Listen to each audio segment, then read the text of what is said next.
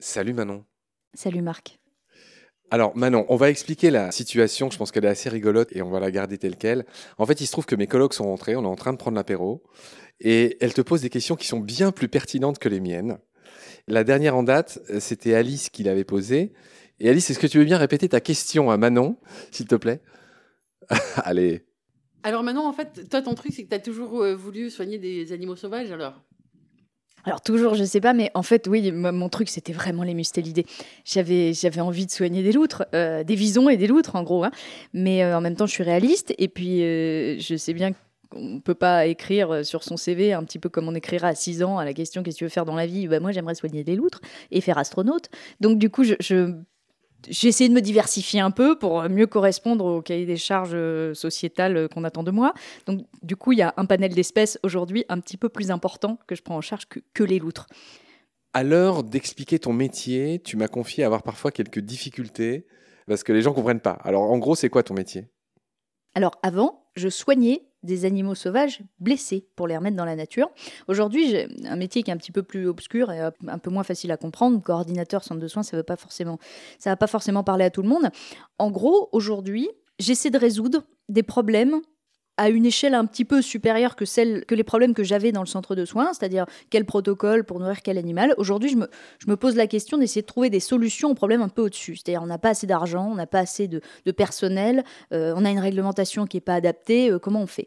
Et donc c'est ce niveau de problème que je vais essayer de résoudre partiellement en mettant en commun un ensemble d'intelligence autour de la table pour réfléchir à ça et pour euh, essayer de trouver des, des solutions aux problèmes de fond des centres de soins ce de quoi tout découle en fait.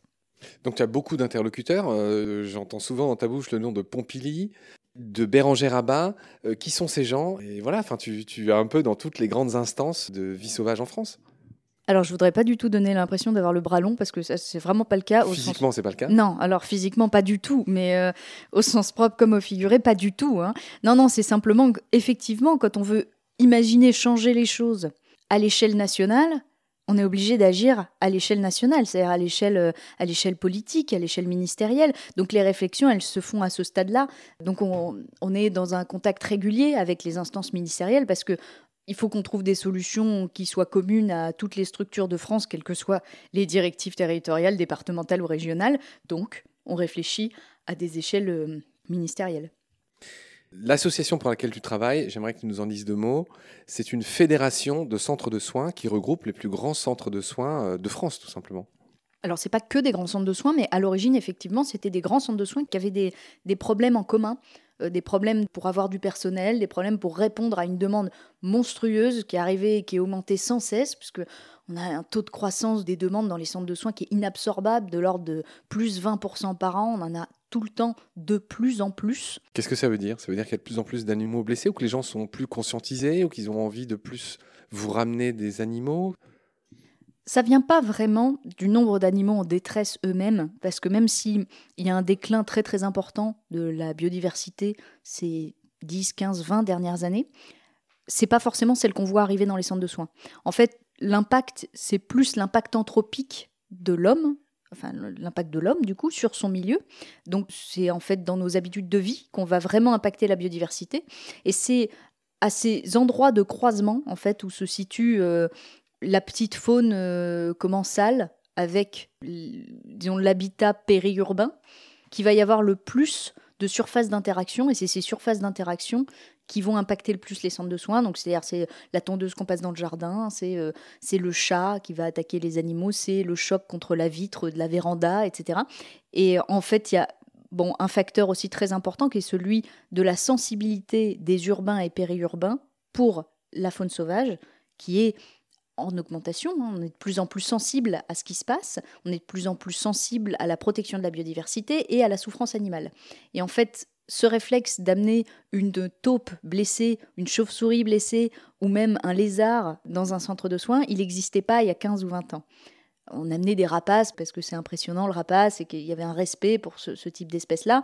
Par contre, la petite faune commune qu'on a autour de chez nous, on n'avait pas forcément ce réflexe de dire il faut la soigner c'est quand même important de la relâcher.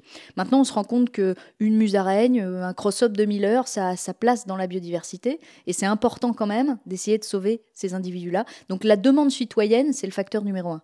Dans mon métier aujourd'hui, non, je fais plus de soins à la faune sauvage. Par contre, euh, je me déplace beaucoup, je vais voir les centres sur place, je vais voir comment ils travaillent, comment je peux les aider, si je peux les aider. Et puis, euh, je, vais aussi les rencontrer pour les écouter, parce que c'est important. En fait, c'est vachement difficile de trouver des interlocuteurs pour parler de ça. On vit des trucs dans les centres qui sont exactement les mêmes problèmes que les soignants dans les milieux hospitaliers, les milieux d'urgence. En fait, on a les mêmes émotions d'impuissance, de stress, de d'avoir des moyens complètement disproportionnés par rapport à la demande et aux besoins. Et ça, il y a besoin d'une oreille qui comprend, en fait, qui écoute ça et qui peut aussi, euh, faute de trouver des solutions, qui peut entendre qui peut entendre l'ampleur de l'échelle de, de l'impuissance. De, On a un syndrome en fait qui s'appelle le syndrome de la fatigue compassionnelle et qui, est un syndrome qui concerne les soignants et qu'on partage avec les soignants. Hein qui est vraiment ce syndrome de se sentir impuissant vis-à-vis de la souffrance. ça, c'est vraiment ce que ressentent les soigneurs au quotidien quand ils bossent 20 heures par jour, quand ils font des biberons en pleine nuit, qui sacrifient euh, des mois et des mois de leur vie à, à peine pouvoir prendre une douche ou à peine faire un repas par jour, parce que c'est la réalité de terrain. Bah ça, moi, je peux aller l'entendre parce que je l'ai vécu comme eux, à la même hauteur qu'eux. Et de fait, je me déplace pas mal aussi pour rencontrer les gens et voilà, pour essayer d'évacuer un peu euh, la pression euh, et, de faire soupape, quoi. Donc je suis un peu, un peu sur le terrain, mais, mais pas les mains dans le cambouis. Alors, il y a mes collègues qui te demandaient si tu habitais à Paris. Tu leur as répondu que non, tu avais la chance d'habiter en Dordogne. Pourquoi la chance? Alors, la Dordogne, c'est un territoire qui a beaucoup d'avantages euh, et, beaucoup de qualités, mais parmi toutes ces qualités, il y a une qualité qui me touche moi particulièrement dans la problématique d'utilisation de l'espace et, du rapport au sauvage et à la faune sauvage, c'est que la Dordogne, ça fait partie de ces territoires qui ont eu le courage, socialement, de retirer des surfaces constructibles de leur plan d'occupation des sols. Et c'est pas évident parce que c'est une mesure hyper impopulaire en fait de faire ça. C'est-à-dire que il va y avoir vachement de demandes de personnes de zones urbaines qui vont vouloir s'installer dans des territoires ruraux, notamment après la crise sanitaire, qui vont de fait pas pouvoir le faire parce qu'il n'y a pas de zone pour implanter sa petite maison individuelle. Et il y aura une demande de jeunes issus de ces territoires pour s'installer qui va pas pouvoir être satisfaite. Donc c'est pas évident socialement de prendre cette décision très difficile. Mais avoir le courage de le faire, c'est aussi laisser la place à la nature et se dire qu'un territoire à un moment donné a peut-être une limite d'artificialisation, une limite d'urbanisation. Et hum, de fait, la Dordogne reste un des territoires en France peu peuplés.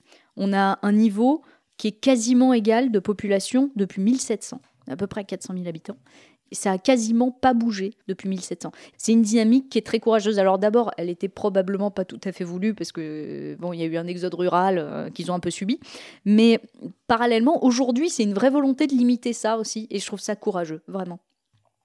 Alors moi, je voudrais rendre hommage à Lisa, euh, la chef du gang des nettoyeurs euh, qui nettoie les épisodes de Baleine sous gravillon que les auditoristes écoutent, qui habitait jusqu'à il y a peu en Dordogne.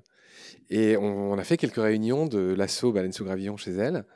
Et effectivement, cette impression que ça regorge de vie par rapport à tout ce que j'ai pu voir avant dans d'autres régions de France, c'est la première fois de ma vie que j'ai vu dans une flaque, en me baladant derrière chez elle, des sonneurs à ventre jaune. Je ne sais pas si ça te parle. C'est un, un, petit crapaud qui est magnifique, qui a un ventre orange vif. C'est aposématique, hein, c'est pour informer euh, le prédateur qu'il ferait mieux de ne pas le bouffer. Enfin bref, tout ça pour abonder dans ton sens sur le fait que, ouais, la Dordogne, ça regorge de vie, quoi. Là, je comprends vraiment que tu te sois installé là-bas. Alors oui, si j'ai bien écouté, cette personne, elle était dans le Périgord vert, c'est ça hein? C'est ça. Donc effectivement, c'est une zone, le Périgord vert, en plus, qui regorge de zones humides. Donc c'est particulièrement adapté au développement euh, des espèces telles que les amphibiens. Moi, je suis dans le Périgord noir, qui est une zone un petit peu plus de falaise, et dans lequel on trouve aussi une faune très particulière, qui peut être celle, euh, alors la faune de falaise, euh, de cavité, telle que le ticodrome échelette, ou euh, on a beaucoup de choucas des tours, on a beaucoup de, de faucons pèlerins qui nichent là-bas aussi. Moi, je, vois les yeux ronds de mes colocs, on est obligé de dire que le ticodrome échelette, un petit oiseau. C'est un oiseau rupicole, c'est-à-dire qui vit sur les falaises, qui est surnommé l'oiseau papillon. Si on leur montre une photo, je suis sûr qu'elles n'en reviendraient pas qu'un oiseau comme ça vit en France. C'est un oiseau magnifique, avec son long bec là. Ah oui, tu, tu- tu vas leur montrer la photo. Et euh, ouais, ouais, enfin, euh, pour tous les amis, euh, euh, comment dire, amoureux des oiseaux qui nous écoutent, euh, effectivement, le ticodrome, enfin, c'est un oiseau qui fait rêver tout le monde. Et je suis sûr que c'est la première fois de votre vie que vous entendez le nom ticodrome échelette. Et j'en profite pour rebondir et dire que c'est également le nom d'un centre de soins qui se trouve en Isère. en référence à l'oiseau. Alors effectivement, il y a Bravo, Manon, bravo. c'est joli hein. Mais effectivement, en dehors du fait que c'est un oiseau magnifique, on a aussi toute une faune cavernicole qui est fort intéressante également, Oui. moins connue. Chauve-souris Non, pas que, pas que. La faune cavernicole, c'est très étendu. Et il y a des capacités d'inventaire naturaliste dans les cavités qui sont euh, Bah, assez donne- surprenantes. Donne des exemples. Alors, bah, il y a quand même beaucoup d'entomophones, hein, euh, beaucoup d'insectes à l'intérieur. Alors, beaucoup de myriapodes, beaucoup d'arachnides, mais qui sont des espèces qui se sont développées uniquement dans les milieux cavernicoles, donc qui ont des caractéristiques très particulières, souvent des grandes vibrisses, très peu de capacité oculaire, parce qu'au final, euh, vu qu'il y a très peu, voire pas de lumière, ils voient pas grand-chose. Par contre, ils ressentent les vibrations par les vibrisses. Souvent très peu de couleur aussi, puisque la couleur sert pas à grand-chose dans un milieu noir. C'est des espèces qui se contentent de très peu en termes d'apport nutritif, Qui me ressemble en termes de bronzage. Enfin, c'est-à-dire assez blanchâtre. avec des grands poils. Exactement. Non, là, ça me ressemble. Ça ressemble plus à Clémence. Avec ses longs cheveux blonds, ça va, Ouais, Clémence. heureusement, il a précisé que c'était les cheveux. Il a pas tout vu, dit Clémence. Ni tout dit, mais bon. Manon, pour finir ta présentation, on a évoqué tous ces centres dans lesquels tu as travaillé, la LPO, euh, Tiggy Winkles, euh, le vison, le hamster, etc. Toutes ces choses. Tu m'as indiqué que tu étais également éprise d'un fort engagement associatif. Qu'est-ce que tu fais en dehors enfin, Je crois que c'est encore des engagements que tu tiens jusqu'à aujourd'hui. Tu m'as dit que tu es, euh, comment dire, investi dans une myriade d'assauts et de causes. Oui, je crois que l'engagement associatif, c'est c'est une culture et c'est peut-être même une nature. Alors moi, je, fais partie des gens qui ont eu la chance de graviter autour de gens qui avaient déjà un fort engagement associatif et qui m'ont transmis ça.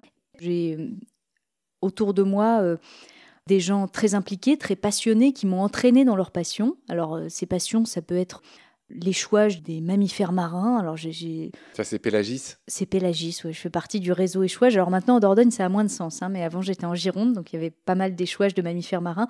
Aussi le, le réseau échouage de tortues marines de l'aquarium de La Rochelle. J'ai d'autres engagements associatifs qui n'ont pas forcément grand-chose à voir avec, euh, du moins pas directement avec le milieu naturaliste. Par exemple, euh, je fais partie de groupes de spéléo, de spéléo secours, mais aussi de spéléo loisirs qui vont faire des inventaires, par exemple euh, biodiversité, euh, dans des cavités, etc. Donc il y a- pas mal, pas mal d'autres engagements euh, associatifs autour du réseau des centres de soins et autour de l'activité Faune en détresse elle-même qui m'apportent énormément. Très bien, Manon. On s'est arrêté à la fin de ton CV. On s'est arrêté au moment où tu vas rentrer comme coordinatrice. Donc ça, c'était il y a deux ans, hein, si j'ai bien compris tout ce que tu disais, dans cet asso qui s'appelle le réseau Centre de soins Faune Sauvage, qui est cette fédération de tous les centres de soins en France pour lesquels tu te bats aujourd'hui, pour lesquels tu fais du réseautage, pour lesquels tu fais mille choses, pour essayer d'améliorer euh, ben, le sort à la fois de ces centres et surtout de la faune sauvage qui est traitée. Et donc j'aurai le plaisir de te retrouver très vite dans un nouvel épisode. Merci pour ta patience et la façon dont tu tiens bien la bière qu'on t'a servie. Et à très vite pour la suite. Salut Manon. Merci Marc, je dois dire que c'était plutôt du vin. D'accord.